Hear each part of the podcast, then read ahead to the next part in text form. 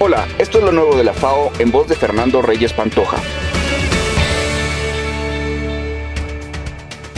A través del proyecto para la promoción del manejo sostenible de las tierras, cerca de 1.200 agricultores de Hidalgo, Oaxaca y Zacatecas producen hoy alimentos de manera sostenible, implementando actividades de agricultura de conservación, uso de abonos orgánicos y rotación de cultivos, entre otras prácticas. Durante la reunión final del Consejo de Enlace de Protierras, con la participación de Semarnat, SADER, CONAFOR y los comités de gestión territorial de las microregiones donde se implementó el proyecto, se informó que con este proyecto México cuenta ahora con un modelo dirigido a promover alternativas integrales y sostenibles para enfrentar la degradación de la tierra, restituyendo sus condiciones productivas para la seguridad alimentaria.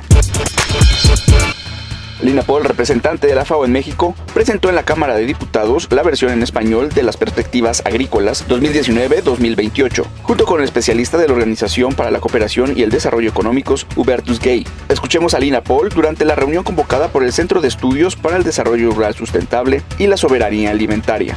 Estas son una herramienta para elaborar política basada en la evidencia con la que se cuenta. Ojo, aquí vamos a tener elementos en estos próximos 10 años que tienen que ser incorporados al análisis. La desaceleración de la economía a nivel mundial es un elemento que tiene que considerarse. La transformación de los sistemas alimentarios y nutricionales es fundamental para alcanzar la Agenda 2030, afirmó el director general de la FAO, Chu Dong-yu, en un diálogo entre líderes sobre los Objetivos de Desarrollo Sostenible, celebrado en el marco de la 74 Asamblea General de las Naciones Unidas.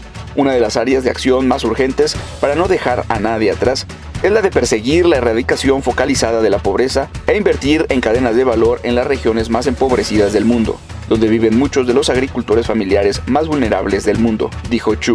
También es urgente abordar los desafíos especiales de la agricultura tropical, aseguró el director general, señalando que 113 de los Estados miembros de la FAO se encuentran en los trópicos.